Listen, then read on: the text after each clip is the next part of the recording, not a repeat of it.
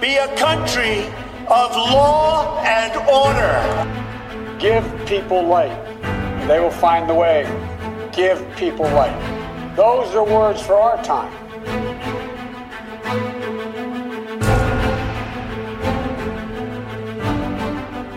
Bonjour, je suis Laurent Marchand. Vous écoutez Maison Blanche, le podcast de la rédaction de West France qui vous fait vivre depuis la fin du mois d'août la campagne électorale américaine. Nous sommes arrivés au ce fameux mardi 3 novembre, où de nombreux Américains vont se déplacer durant toute la journée pour voter. À dire vrai, des dizaines de millions d'autres électeurs ont déjà voté par le vote anticipé ou par le vote par correspondance. Qui de Donald Trump, le sortant, et de Joe Biden, le challenger démocrate, remportera cette élection À dire vrai, tous les commentateurs et les journalistes avec eux sont plutôt discrets sur les pronostics, car tout le monde se souvient de l'incroyable surprise de la nuit électorale il y a quatre ans, en 2016, lorsque Donald Trump avait raflé un véritable grand chelem dans tous les États décisifs et emporté une victoire qu'aucun sondage n'avait véritablement annoncée, bien qu'avec un retard, un déficit de près de 3 millions de votes sur Hillary Clinton, grâce au système des grands électeurs et du vote par État, eh bien Donald Trump l'avait emporté. Peut-il rééditer ce grand chelem? Que se passera-t-il si le résultat est serré s'il y a des contestations dans certains États, comme en Pennsylvanie ou en Floride? Joe Biden peut-il avoir une victoire suffisamment large pour faire taire ces contestations? Autant de questions que nous posons à notre invité, comme chaque semaine, Charles-Philippe David, professeur à l'UCAM, l'Université du Québec à Montréal. On le retrouve, comme chaque semaine depuis maintenant plus de deux mois, pour commenter et nous donner aussi un peu de cette atmosphère de campagne, une campagne comme aucune autre dans l'histoire récente des États-Unis.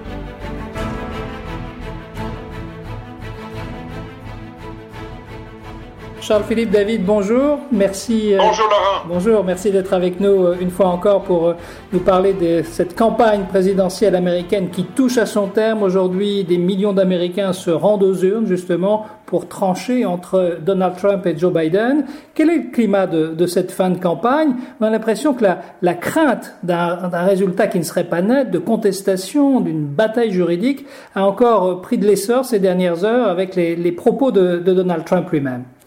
Ah, tout à fait, euh, Laurent. Je pense que j'ai, j'ai, pas vu, moi, en tout cas, euh, de, mon vivant vraiment, ou comme expert de, de l'analyse de politique américaine, une élection aussi haletante et aussi euh, nerveuse. Nerveuse. Il y a un climat d'anxiété. Il faut pas se le cacher. Et pas seulement chez les gens euh, dans la population américaine, mais aussi parmi les experts, et je dirais au, au fond à l'échelle de la planète, sur comment va se dérouler déjà ce vote. ça, c'est déjà une première cause d'anxiété. Ensuite, quels, sera, quels seront les, résultats ou les annonces qui pourront, qui seront faites en soirée? Donc, il y a déjà la journée, puis ensuite, il y a, il y a, il y a ce soir, qu'est-ce que les, les, les, les, commentateurs ou qu'est-ce que les, euh, les, les, euh, les journalistes pourront annoncer? C'est pas sûr. Et puis euh, ensuite, euh, comment est-ce qu'on va euh, estimer pouvoir compter, décompter, dépouiller tous les votes postaux, les votes anticipés, c'est deux choses différentes qui ont été exprimés avant la journée électorale en tant que telle qui se déroule aujourd'hui? Donc, je te dirais que c'est un climat tendu. On espère déjà qu'il n'y aura aucun acte répréhensible, aucun euh, acte de violence, euh, aucun, acte d'intimidation dans un bureau de scrutin qui pourrait être euh, le fruit de quelques, de quelques personnes un peu énervées qui appartiennent surtout aux milices d'extrême droite. C'est ce que franchement on redoute, qu'il y ait des affrontements entre policiers et extrémistes. Alors, tout ça fait partie de cette campagne. Au fond, est-ce qu'on doit être surpris? 2020 a été la campagne la plus extraordinaire qu'on ait, au fond, jamais vécue des campagnes présidentielles. Avec un vote anticipé qui a atteint un record. Ah, complètement. Ça, on n'a jamais vu ça. Écoute, on dépasse euh, aujourd'hui les deux tiers des votes qui ont été exprimés en 2016. Hmm. C'est énorme. On va dépasser largement le cap des 100 millions de votes qui sont comptabilisés, soit parce que les gens ont voté en personne de manière anticipée ou par euh, ce fameux vote postal qui continue d'entrer à, profusion dans euh, dans les bureaux euh, de scrutin et dans les bureaux de, de, de l'État en question. Donc c'est c'est énorme et c'est historique. Alors, Donald Trump insiste pour dire qu'il faut un gagnant dans la nuit électorale. Est-ce que ça veut dire que le, le décompte État par État, qui dépend du fuseau horaire, va justement dépendre du placement géographique de chaque État décisif. Je m'explique un peu mieux dans ma question, c'est-à-dire est-ce que si Trump gagne euh, la Caroline du Nord, ce qui paraît peu probable aujourd'hui, mais s'il devait la gagner, si c'est serré dans le Wisconsin, en Pennsylvanie et surtout s'il gagne la Floride, est-ce que ça le renforce dans cette volonté de contester, de s'accrocher?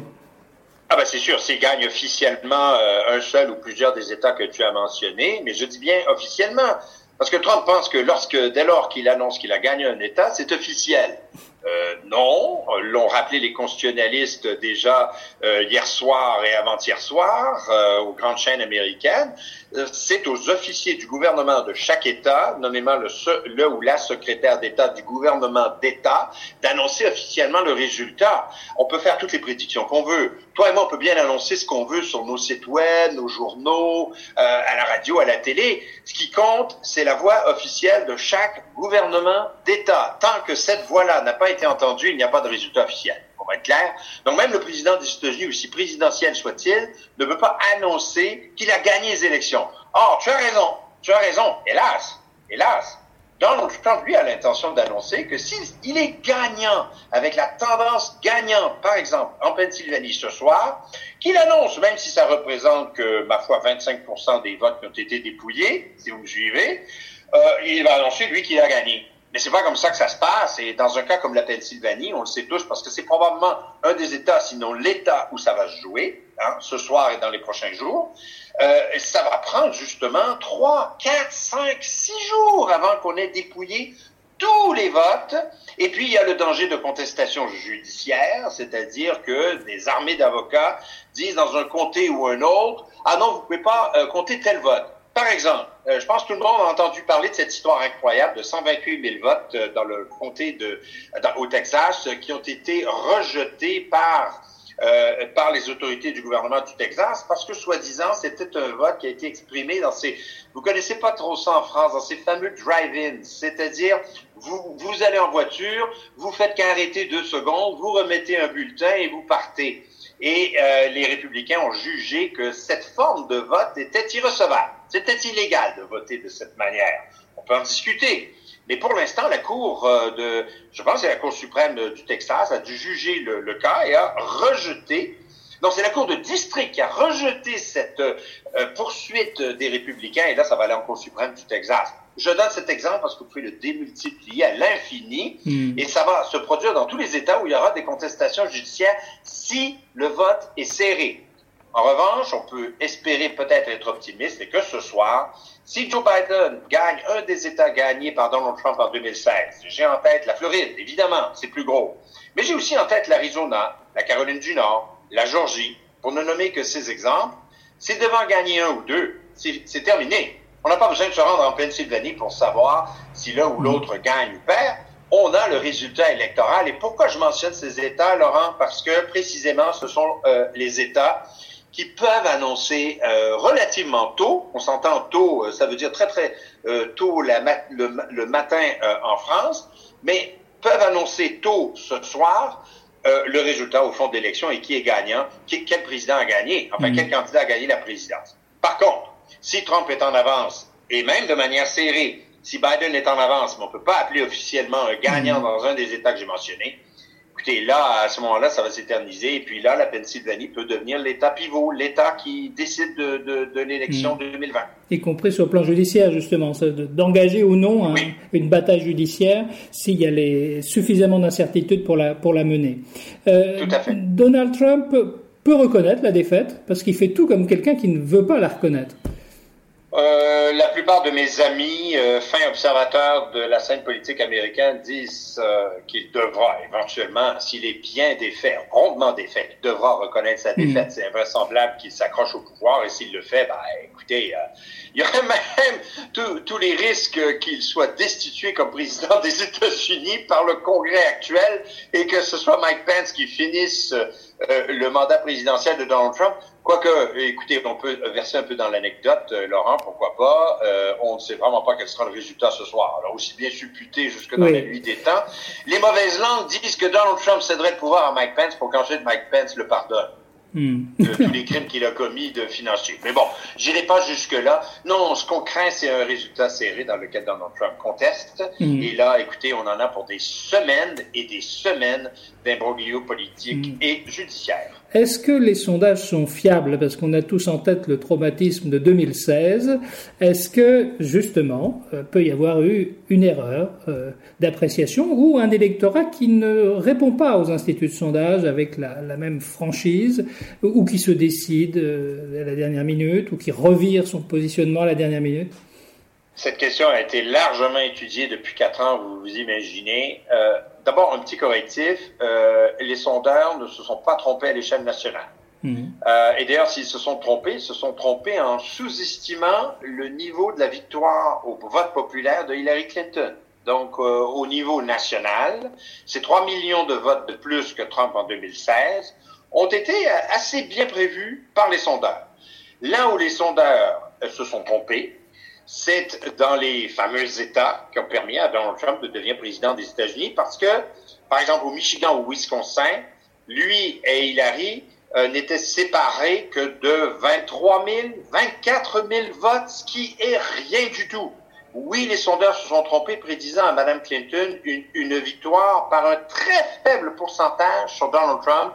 Et pour répondre directement à ta question, bien sûr, ils ont sous-estimé ou n'ont pas connu euh, les sentiments profonds des sondés qui ont peut-être raconté des balivernes, n'ont pas répondu honnêtement à la question ou se sont défilés. Hmm. Euh, et euh, là, apparemment, je ne suis pas sondeur, je dis ça sous réserve des gens qui ont étudié ça, les sondages locaux sont de loin mieux faits et euh, plus fins, euh, plus scientifiques, plus précis que ceux qui étaient faits il y a quatre ans. Alors, est-ce qu'on peut se fier quand même aux sondages actuellement qui sont faits dans les États que j'ai mentionnés, Wisconsin, Michigan, Pennsylvanie, pour ne mentionner que ces trois, sans doute. Mais écoutez, c'est une science quand même qui n'est pas parfaite, euh, les sondages. Et ça ne nous empêche pas d'y aller un peu aussi avec notre instinct, notre lecture fine du terrain.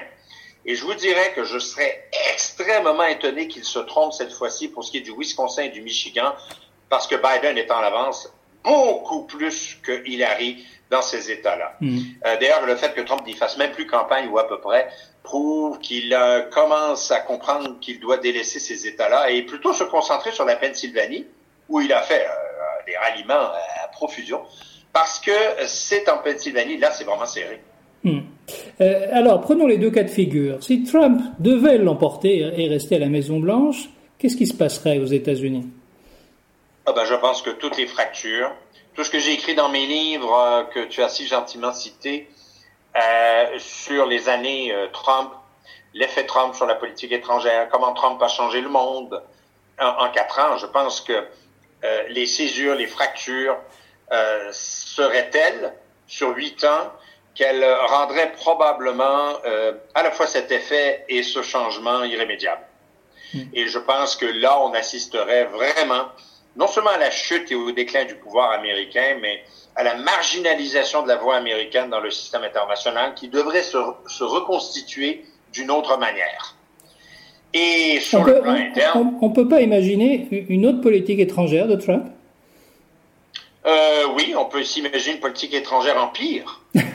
on peut s'imaginer une politique étrangère où, par exemple, ben, je vous le dis franchement, à vous les Français, ben, à nous aussi les Canadiens, euh, je pense que c'est David Fromm, l'analyste politique, qui disait, je vois très très bien euh, Donald Trump dire dans son deuxième mandat euh, qu'il ne voit plus l'intérêt ou l'utilité de l'OTAN. Oui. John Bolton, j'ai fait une interview avec John Bolton, c'est ce qu'il disait.